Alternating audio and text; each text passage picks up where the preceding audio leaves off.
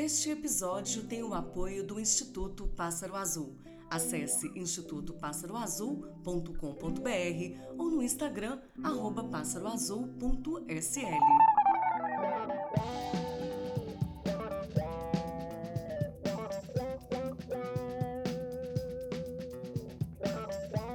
Você ouve agora Eu Mãe, porque você já é a melhor mãe que seu filho poderia ter.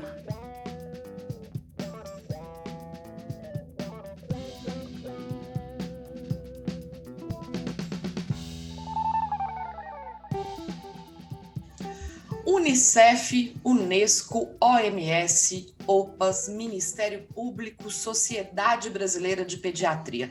Essas são algumas das entidades que já publicaram notas, estudos ou alertas sobre as formas como a pandemia da Covid-19 pode afetar a saúde das crianças. Além do medo e da insegurança diante desse cenário de crise que já completa um ano, o afastamento do ambiente escolar, a vulnerabilidade social e diagnósticos de problemas neurológicos ou psiquiátricos pré prévios agravam a situação das crianças. Eu sou Carol Mendes e hoje eu trago para vocês dois profissionais de saúde que vão esclarecer quais os riscos reais que a pandemia e a falta da escola oferecem às crianças. Prepare o seu chazinho, acomode-se confortavelmente, que o episódio de hoje vai mexer com a sua cabeça.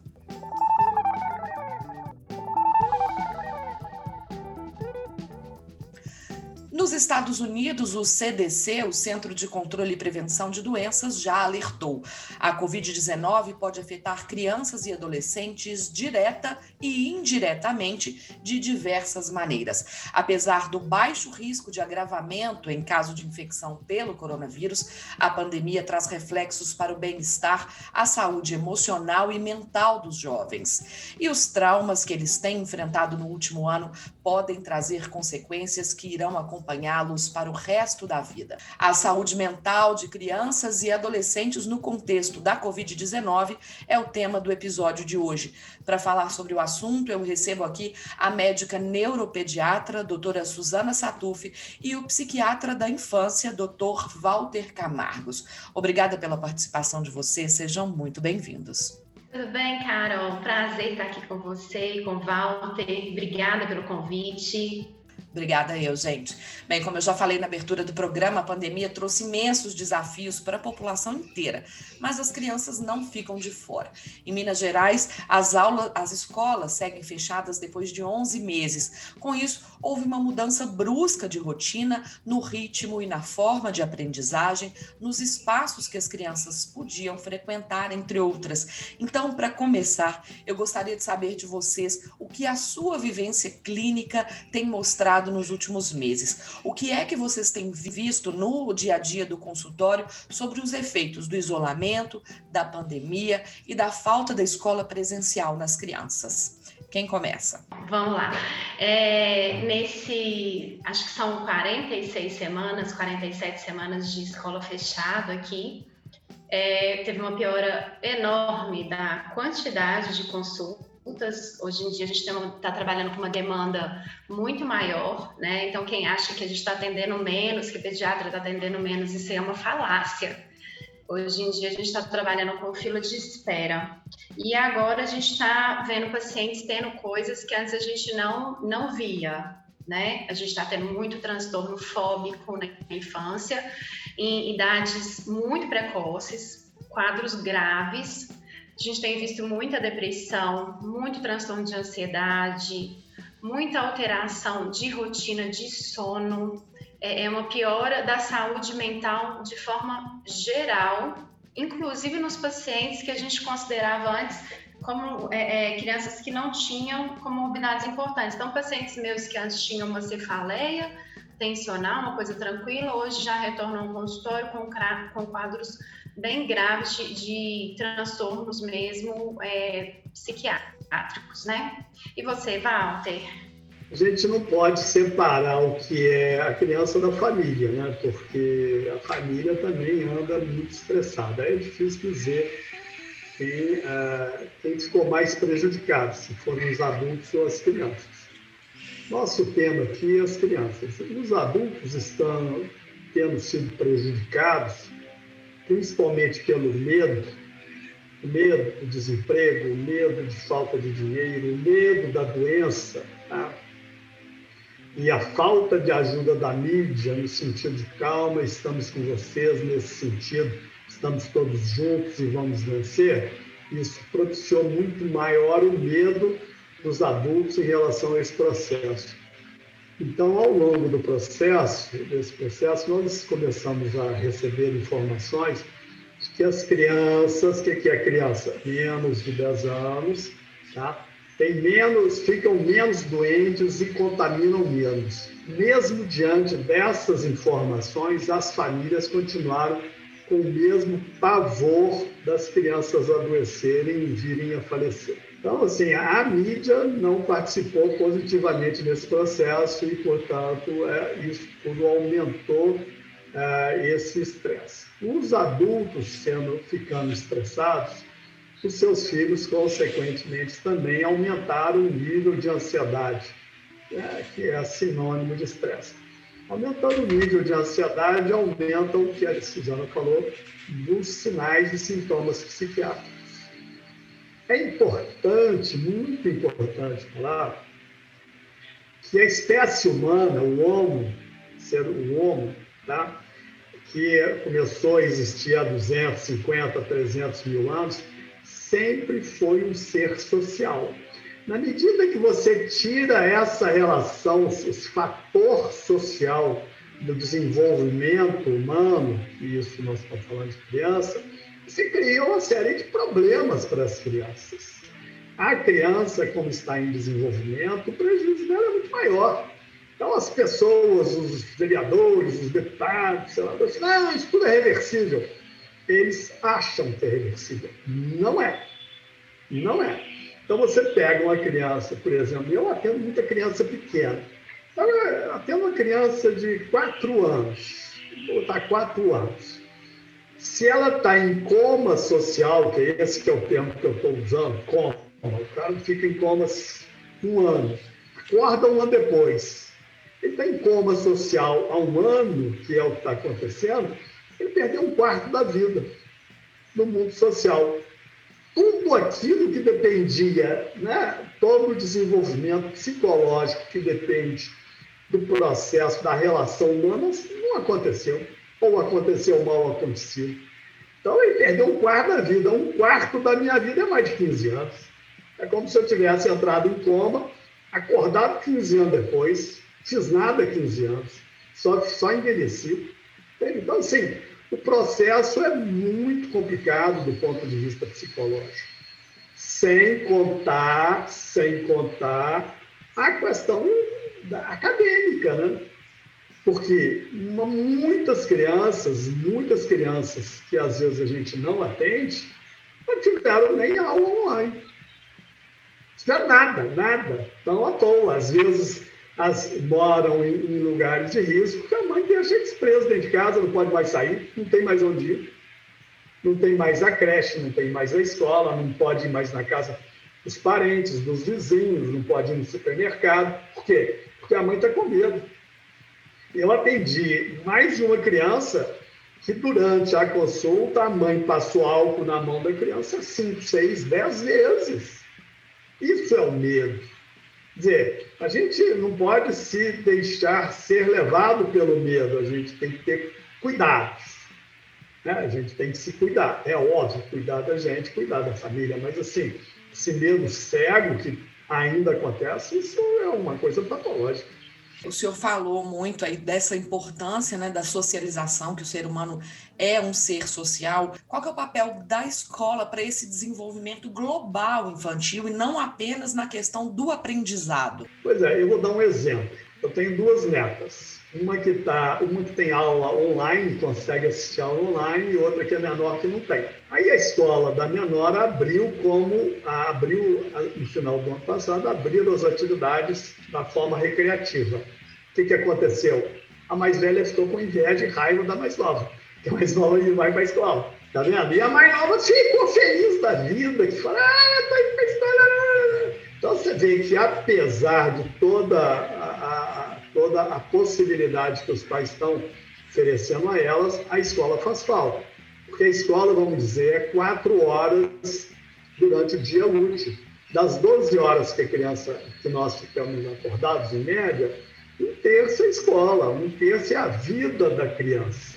Então, isso é importante, porque a escola ela é um momento social e faz parte da vida específica da criança. Então, né, todo mundo tem uma idade que fala assim, eu pergunto para ele como é que foi na escola e ele não quer me dizer. Então, a questão né, é, da escola hoje, nós temos um mundo a parte acadêmica e a parte social. Antigamente, antigamente, muito antigamente mesmo, a gente brincava na rua, ia para o playground do edifício, ia à casa dos outros, não tinha celular, ninguém ficava preocupado. Saía 8 horas da manhã, voltava às 6, ninguém ia pensar, cadê ele, foi sequestrado, não existia isso. Hoje em dia não existe isso. Hoje em dia o locus social maior é na escola. Isso, então, a função da escola, ela ah, teve uma agregou funções e valores da escola. Então, a escola hoje é um fator muito importante. Nas classes menos favorecidas, a escola, além disso, ainda é um lugar em que as crianças se alimentam. Né? A gente fala assim, ah, menino fica na rua, ele não tem problema de socialização, mas ele tem problema de alimentação, porque às vezes ele se alimenta mal, porque a família que ele não vai para a escola e não almoça na escola. Não e, e também uma coisa que a gente tem que lembrar que nessas, nessas famílias, muitas vezes a escola é protetiva, né? Aquele ambiente em que a criança está segura, muitas vezes é dentro da escola. Ela não está na rua é, sofrendo nenhum tipo de, de risco e nem, às vezes, dentro de casa sofrendo outros tipos de risco. E a gente tem várias histórias de abusos, negligências que foram identificadas no ambiente escolar. Quer dizer, a criança sofria fora da escola, mas a gente só conseguiu realmente perceber quando a criança estava dentro da escola, a escola que percebeu isso, né? Então, é, é, faz um papel protetivo.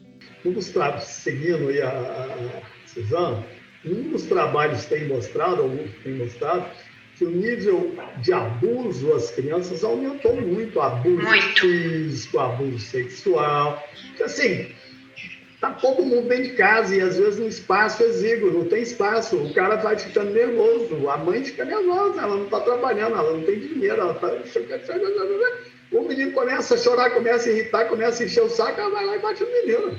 É, a gente tem visto isso com frequência, né? Eu tenho uma, um relato de uma seguidora minha que é profissional de saúde, trabalha em um, um ESF numa comunidade muito carente e ela me disse que as crianças dessa comunidade estão o tempo inteiro na rua, uh, às voltas com traficantes.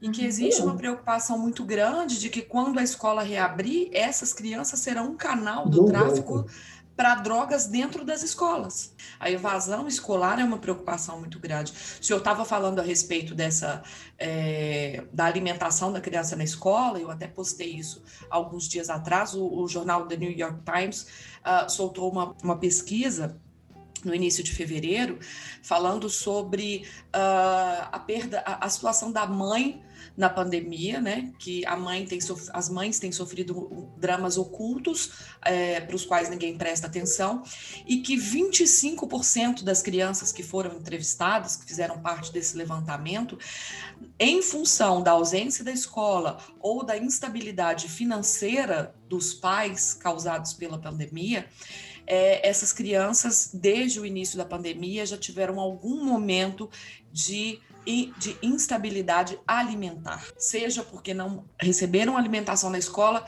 seja porque os pais perderam o emprego e não conseguem mais prover a alimentação dessas crianças da mesma forma como era antes. Isso é realmente de se preocupar, né? Eu vi isso, achei até interessante, porque a gente sempre acha que lá é diferente daqui. Que a grama é mais verde, não é?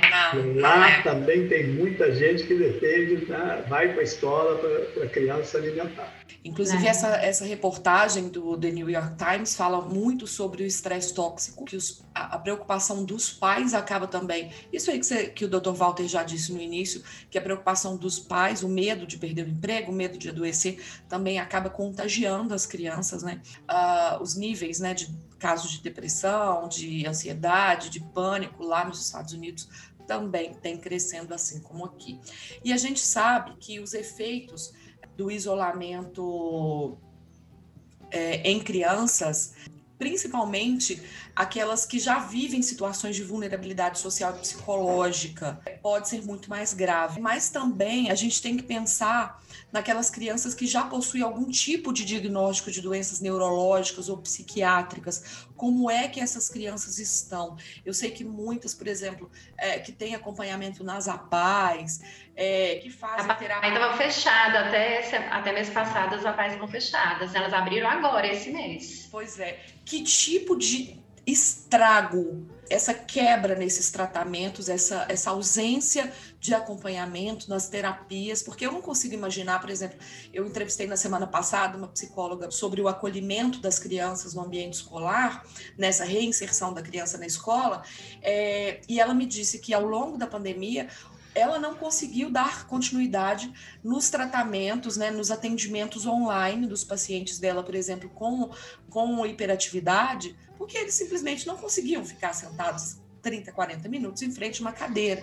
Então, é, é, em frente a um computador. Então, eu queria que vocês me dissessem, assim, como profissionais da saúde mental que são, qual que é o efeito dessa quebra nesses tratamentos, nessas terapias a longo prazo para essas crianças que possuem esses diagnósticos? Carol, a gente, assim, no, no consultório, vou generalizar, a gente teve uma piora muito grande. Vários pacientes que já tinham adquirido, é, é, já tinham adquirido é, é, algumas coisas perderam o que adquiriram, seja de parte motora, verbal, de comportamento. Então, a gente viu assim, houve uma piora enorme. E a gente tem que separar aí também. Paciente que é um paciente particular, que paga uma terapia particular, que o terapeuta vai na casa dessa pessoa, muitos conseguiram manter as terapias. Vamos combinar que é uma parcela pequena da população. Os pacientes que vão às clínicas, eles ficaram sem terapia até mais ou menos o mês 7, mês 8. Então, eles tiveram uma pior, já, retomar, já retomaram as terapias, mas eles ainda não voltaram porque eles tinham, por exemplo, em fevereiro do ano passado, ainda não conseguiram recuperar o que eles perderam. Agora, quando a gente fala de SUS, as terapias, as terapias do SUS não voltaram. Né? Os pacientes continuam sem terapia. Então, a gente tem uma parcela muito grande da população que está sem físio, está sem fono, está sem é, é, terapia ocupacional, sem psicologia. É uma parcela enorme. E aí a gente vai olhar agora uma outra moeda também que, que para mim foi péssimo. No meio do, do ano, quando a gente teve o pico da pandemia, vários pacientes deixaram de ir no consultório.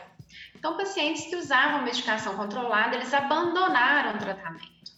Então, pacientes com crise convulsiva, por exemplo, não foram, não foram nem buscar receita, pararam de usar medicação por conta própria. E agora o que, que a gente está vendo? Esses pacientes com doenças crônicas que fazem um acompanhamento rigoroso, eles estão voltando.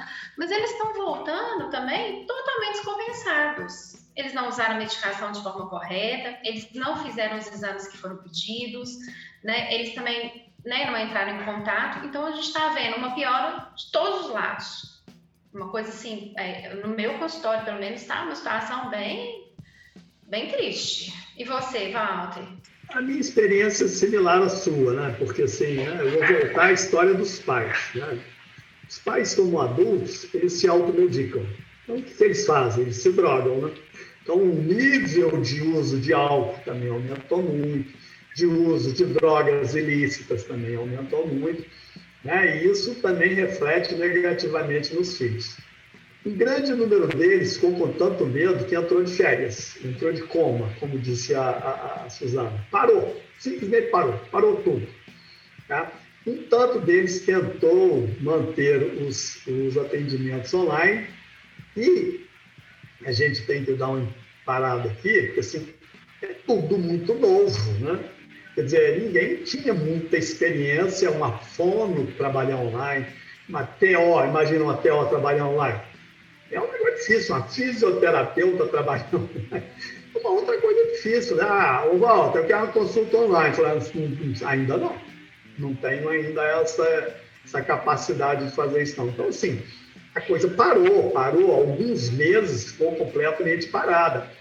E aí, de repente, começou, ah, eu quero isso, eu quero aquilo, eu quero isso, quero aquilo, eu quero isso, quero aquilo. E tem gente que não fez nada. Você tem uma série de profissionais que são de idade maior ou têm algum fator de risco, que também falaram assim, ah, eu não posso atender presencial. E às vezes elas também demoraram a ter uma disponibilidade de fazer um atendimento virtual. Então, a lógica, o resultado é sempre o mesmo. Perde o mais fraco. No caso, quem é o mais fraco? Criança. Quanto mais jovem, mais fraco. E aí você tem prejuízos, são diversos de acordo com a idade. Então, as crianças muito pequenas tiveram um prejuízo enorme, só que tem que um tampo oculto. Os adolescentes tiveram um grande prejuízo, só que tem que eles se manifestam. Né? Então, os meninos conseguem assistir aula online 20, 30 minutos, daqui a pouco abre uma aba aqui embaixo e começa a jogar Quer dizer assim, o que, que é que aconteceu com isso? As mães que têm tempo, as mães que, que têm uma preocupação com seus filhos, pararam o trabalho a vida toda e ficaram ali do lado. Ou raríssimos os pais. Ou seja, né, as mães também ficaram mais sobrecarregadas que os pais. Então, por exemplo, tem paciente o que, que aconteceu com ele? ligava a televisão e ficava o dia todo na televisão e ia trabalhando online. Quer dizer, cadê o mundo social? Cadê o estímulo? Nada, zero. O que, que aconteceu com as pessoas? O que a Suzana falou. Eles chegam atrasados, eles perderam habilidades. Às vezes até adquiriram informações, mas perderam conhecimento, perderam desenvolvimento. E às vezes esse desenvolvimento ele não é retomado não é, passa o tempo, passou o tempo, o tempo não recicla. E tem, a gente tem estudo, né, que mostram, a gente não tem estudo para criança, pelo menos eu nunca vi, mas os estudos no, no adulto mostram a nossa capacidade de foco, né, numa videoaula, não é uma aula online, ao vivo, videoaula. O adulto, ele consegue manter o foco durante 12 minutos, em média. E aí nós estamos trabalhando com crianças que às vezes têm videoaula, né, que são as assíncronas, que, que tem a síncrona de 40 minutos. E aí os pais me questionam, mas ele não presta atenção. Eu respondo, mas nem eu. Eu também não presto atenção. Ninguém dá conta de prestar atenção. E, e, assim, e tem gente que, que fala assim: ah, mas meu filho ganhou muito, agora ele já sabe mexer em um monte de plataforma, ele sabe mexer com um monte de tecnologia. Bacana, né? Mas talvez não fosse o momento do menino estar tá aprendendo isso. E tem uma outra questão também, que aí a gente entra lá bem na, na neuro e na psiquiatria das podas neuronais, né? A gente tem a poda lá com três, a poda com, vamos colocar, a poda, poda é perda neuronal, tá, gente? Todo mundo perde neurônio, é fisiológico, é, é adequado que você tenha poda neuronal. E todo mundo remodela o cérebro para o cérebro trabalhar melhor. E a gente tem duas grandes podas, uma com três anos, mas de um e meio a três, mais perto dos 3 anos, e uma de 10 a 13, mais perto ali dos 13 anos. É exatamente a idade dos meus filhos, 3 e 13 anos. Então, pois é, vou te dar exemplo aqui de casa, porque eu não vou dar exemplo nem de paciente, né? Que filho da gente a gente pode falar. Então, eu tenho um filho que está em sétimo ano. Então, ele está numa época de segunda poda neuronal. E quando a gente olha meu filho em 2019, início de 2020, era uma criança que competia natação, uma criança que tocava violão, tocava violino, pintava, tinha escola, tinha amigos, saía pro bar, quer dizer, falava inglês, falava alemão, a poda neuronal que ele ia fazer era linda, ele usava todos os circuitos cerebrais, maravilhoso. De repente, pega essa criança, tira o esporte, tira música, ele segue tocando, mas ele não faz aula online porque ele não quer mais nada online na vida dele né? Ele não pinta mais porque ele perdeu completamente a vontade de pintar. É, ele não com os amigos porque não pode socializar e ele não vai para aula. Quer dizer, qual que é a poda neuronal que esse, esse adolescente para adolescente vai fazer agora? É uma poda neuronal que vai, ao invés dele é, facilitar né, a língua, a música, o pedagógico, o social, ele vai facilitar muito essa coisa do online. Eu, ele perdeu né, é, é, esse recrutamento neuronal. Então, isso é uma coisa que a gente bate na tecla. Nós estamos tirando das crianças, gente, isso é o que vai ficar. E depois eu não reverto isso. E a maioria da população não, não sabe disso. Então, quer dizer, você pôs o, o é menino ou menina que foi para a escolinha de brincar aos três anos? Menino. Seu menino ah, que foi. Meu é menino. Pra, que foi para a escolinha, né? Quer dizer, ele está ali brincando, ele está propiciando uma poda neuronal adequada, ele não está na frente da tela, né? Mas a, a, o filho do outro que não foi, ele vai ter uma poda que vai ser menos adequada. E depois eu não consigo reverter isso. Então, isso é uma coisa muito grave, gente. É muito grave. Isso é para a vida. E além disso, vocês me corrijam se eu estiver errado. É algo que eu já ouvi de um profissional da saúde e quero confirmar com vocês. Esses quadros de depressão, de ansiedade, são processos químicos que podem afetar o cérebro a longo prazo, correto? Total. Fala alguma coisa sobre isso, Suzana, que eu, tenho, eu quero voltar num assunto que você levantou lá atrás. Pode voltar. Veja bem, né? a Suzana acabou de falar aqui que nem tudo que os caras falam, que ah, isso aí tudo é reversível, mentira. Eles falam por desconhecimento ou falam por má fé. Muito bem. Suzana falou lá atrás a questão né, da coordenação motora. É um dos grandes, enormes prejuízos que a gente viu em crianças pequenas foi um prejuízo enorme da evolução, do desenvolvimento da coordenação motora. O psiquismo né, infantil, o que é psiquismo? É a psicologia mais a parte biológica. Então, o psiquismo da criança é estruturado de acordo com a organização do corpo, corpo motor, sensorial e etc. Quando a organização do corpo é ruim, o psiquismo vai ter uma estruturação defeituosa. Quando, bem, o homo sempre foi um ser motor. Ele é motor, ele caçava, corria, fazia lava, trabalhava com lavoura, fazia comida, mexia panela, tarará, tarará, tarará, tarará. Quando você tira isso dele, você está gerando uma estruturação diferente do psiquismo.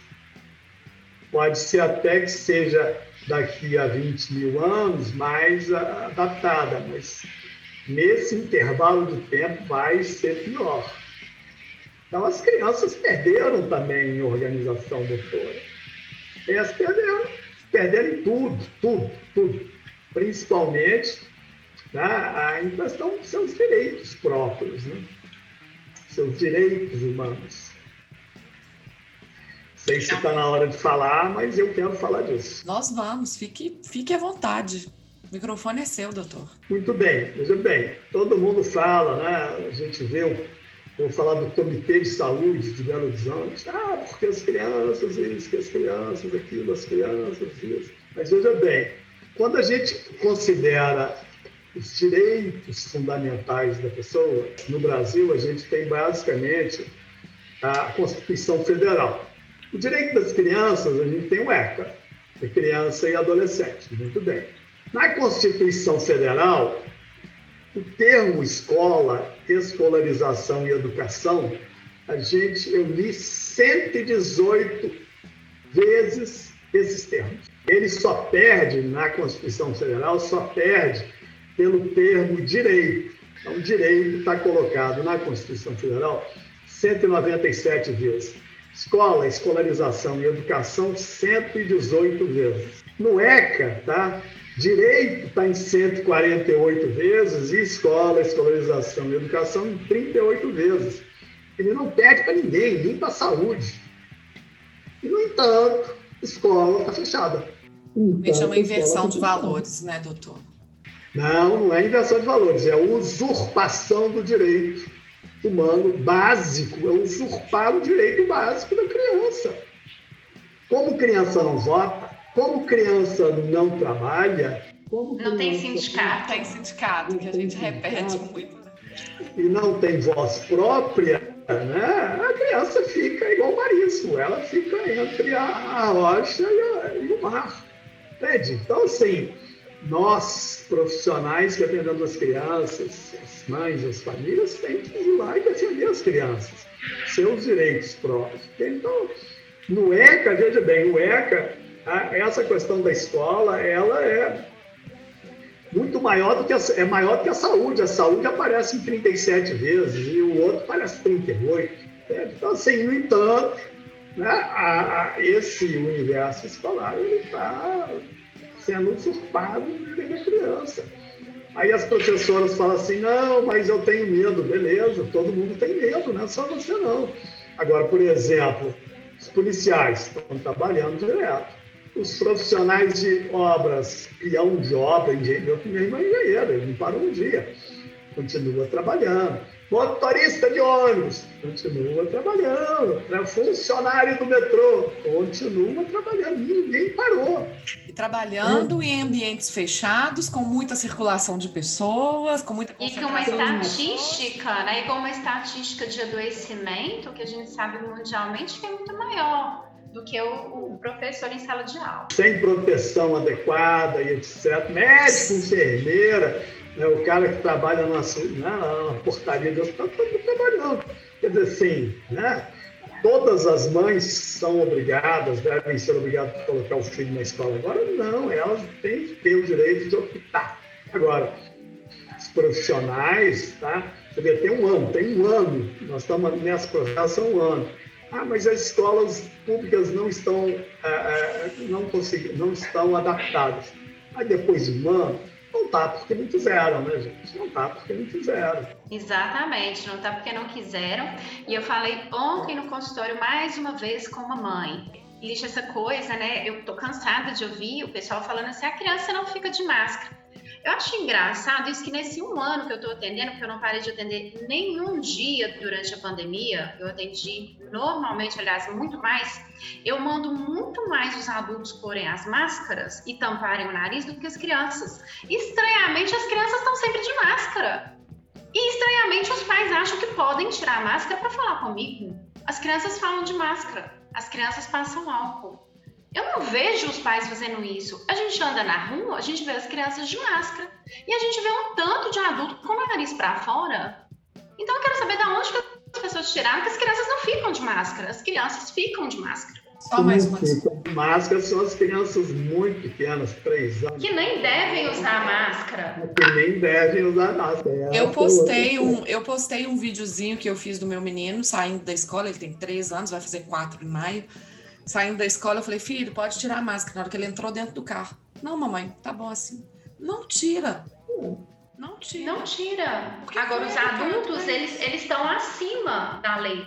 E aí a gente tem que ficar ouvindo, e desculpa o palavreado, essa balela, que a criança não respeita a norma. Gente, criança respeita a norma muito mais do que adulto. Quem gosta de quebrar a norma é adulto todo mundo tem medo. Eu acho que é natural as pessoas terem medo. É natural os profissionais da escola terem medo. O que é, o que é inadmissível é que esses profissionais se neguem a fazer o trabalho deles e, com isso, usurpem os direitos dos cidadãos brasileiros que ainda são menores de idade. Isso é um absurdo. Isso, sim, é um absurdo.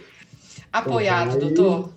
Isso é sacanagem. Eu queria saber de vocês em qual fase da infância e da adolescência esses efeitos desse isolamento é, é, mais, é mais difícil para as crianças lidarem com, com esse isolamento, com a falta de, da escola. Qual a idade das crianças que estão sofrendo mais com isso tudo? Ou, ou é, são todas? São, é, são todas, mas são sofrimentos diferentes, né, Carol? Então a gente tem ali até, vamos supor... Sim, Suzana, a expressão do sofrimento é diferente. Os adolescentes eles choram, eles vão lá e gritam, quebram as coisas, dão piti. E a criança fica umas bagunças. Bagunça é uma coisa genérica. Né? E aí a gente vê, por exemplo, é, as crianças na fase dos lactentes, né, até dois anos, com vários atrasos, atraso motor, muito importante. Várias crianças indo para o consultório da neurologia com atraso, que na verdade é falta de estímulo. Atraso motor, atraso verbal, isso vai refletir lá na frente, gente. Não, não tenham dúvida que isso vai refletir. Aí depois a gente tem as crianças, né? Vamos colocar ali 3, 4, 5 anos da pré-escola também, com que elas não estão fazendo arcabouço né, de desenvolvimento social, tem outras coisas aí dentro da psicologia, né? Volta de desenvolvimento infantil que elas estão perdendo. Depois a gente tem as, as crianças do Fundamental 1, que estão tendo uma perda, tanto motor quanto pedagógica, quanto é, emocional e temos os adolescentes também. Mas é cada um vai, vai ter uma perda, cada um vai ter um sofrimento. Agora, falar assim, é, eu já vi gente falando assim: ah, mas menino de três anos não tá sofrendo. Tá sofrendo, tá sofrendo muito. É como o Dr. Walter colocou mais cedo: o menino de três anos passou um terço da vida dele dentro de casa, né? Numa bolha, numa bolha, que ele não, não compreende bem, numa bolha fóbica ainda por cima, né? Porque não é uma bolha feliz então, assim, falar que um sofreu menos que o outro, gente, eu, eu não consigo fazer essa medida, não. Eu acho que são sofrimentos e demonstrações diferentes, perdas diferentes, mas são perdas para a vida. Eu queria falar uma outra coisa, quero saber até o que, que você pensa disso, Val. Complementar uma coisa? Pode. É, então, o que, é que tem acontecido comigo no consultório? Eu, particularmente, de uns anos para cá, tenho atendido muita criança pequena. Então, as famílias levam os meninos lá achando que eles têm autismo se o menino está em coma social há 10, 9, 12 meses, 11 meses, sem sair de casa.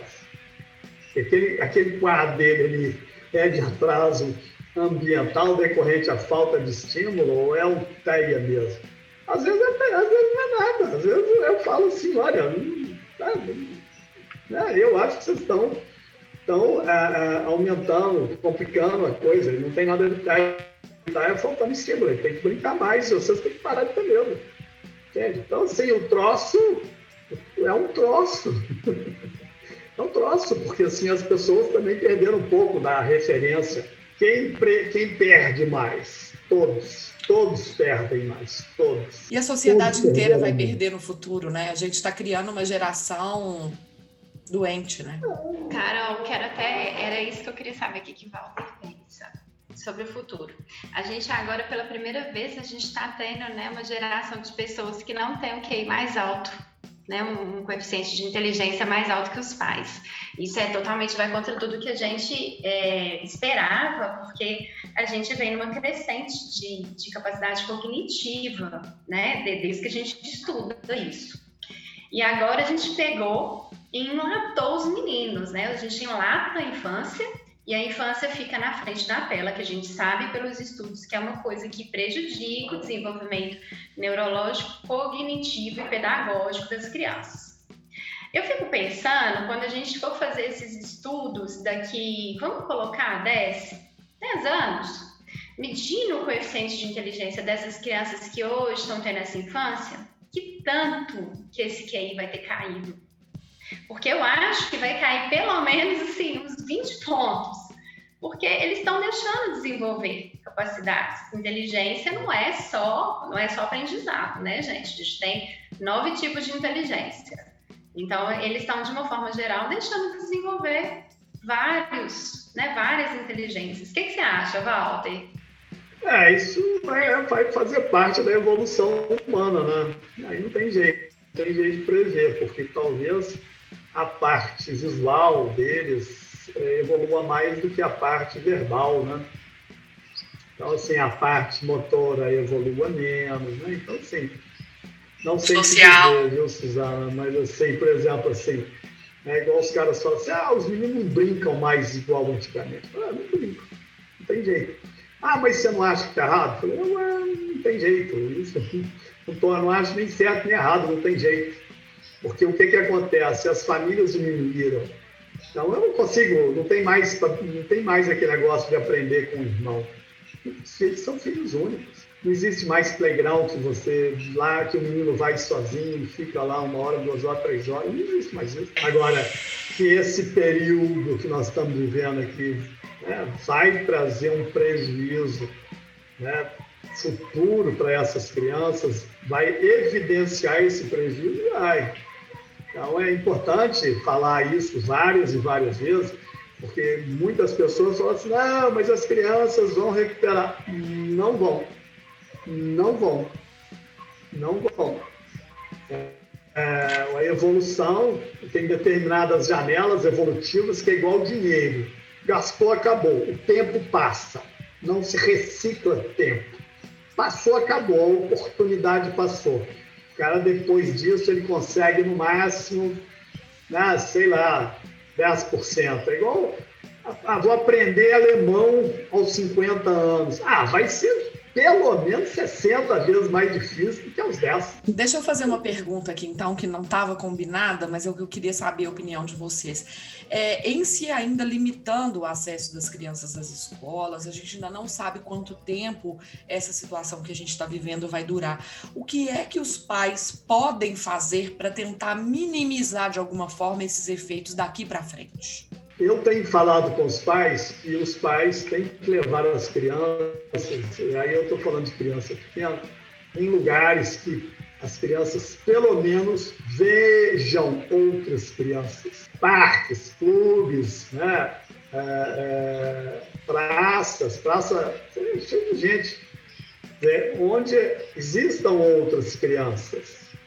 Porque o adolescente, aquele que não está né, é, sequestrado pelo medo, ele acaba saindo, ele acaba conversando, ele acaba com, encontrando alguém, ele consegue fazer um vídeo socializar pelo vídeo, mas as crianças pequenas, elas são sensoriais, elas têm que ver, elas têm que pegar, elas têm que encostar, encostar, elas têm que imitar, elas têm, entende? Então, assim, é que eu tenho conseguido falar com eles, saiam, leva para cada avó, leva para cada tio, onde tem outras crianças, né?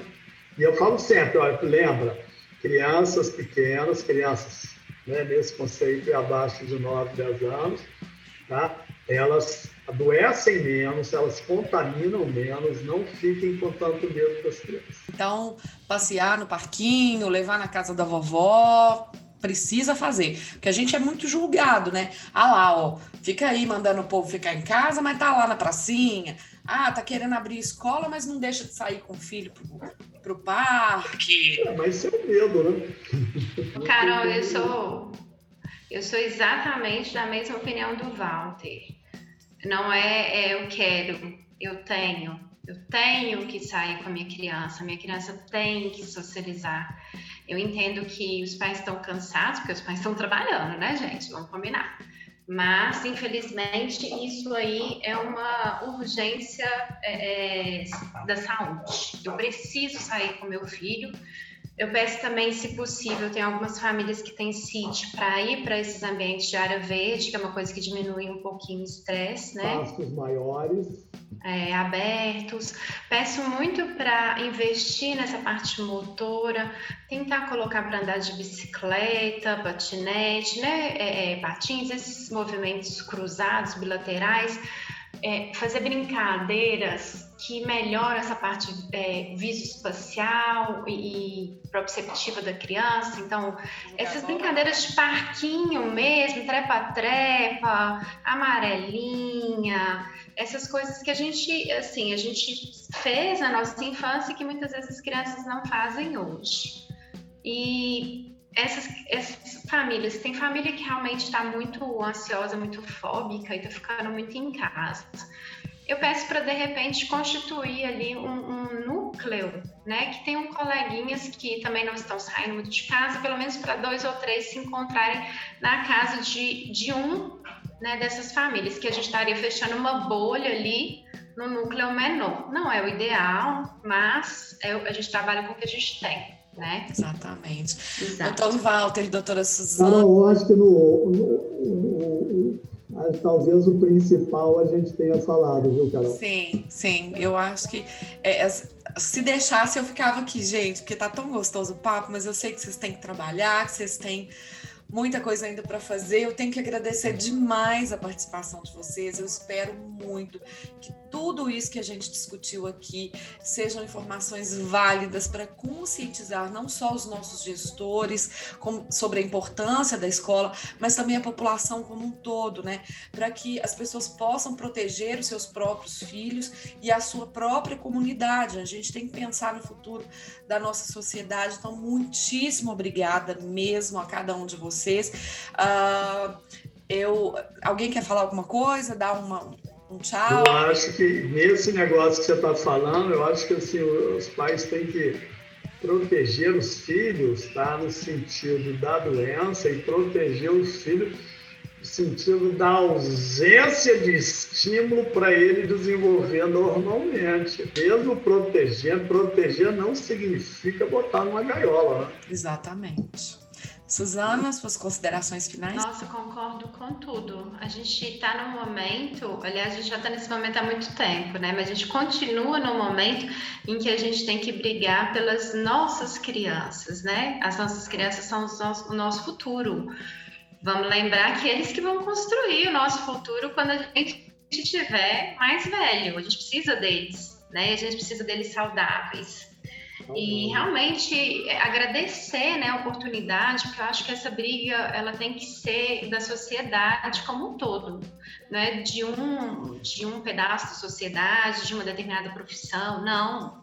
As crianças são nossas. Então, nós todos temos que brigar pelos nossos direitos.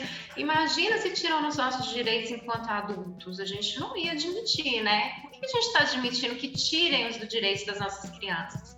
E nós estamos assistindo isso e deixando.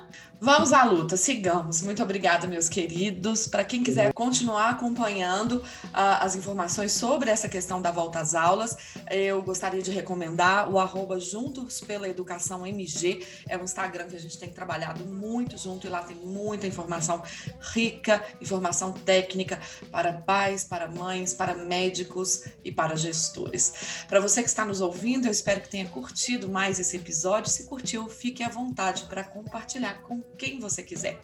Até nosso próximo encontro. Não deixe de acompanhar o conteúdo que também está lá no Instagram. O meu arroba é o Mendes Carol. Dr. Walter, Suzana, obrigada mais uma vez.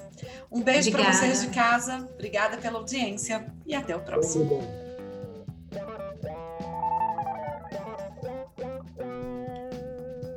Este episódio foi oferecido pelo Instituto Pássaro Azul Acesse institutopassaroazul.com.br ou no Instagram arroba passaroazul.sl.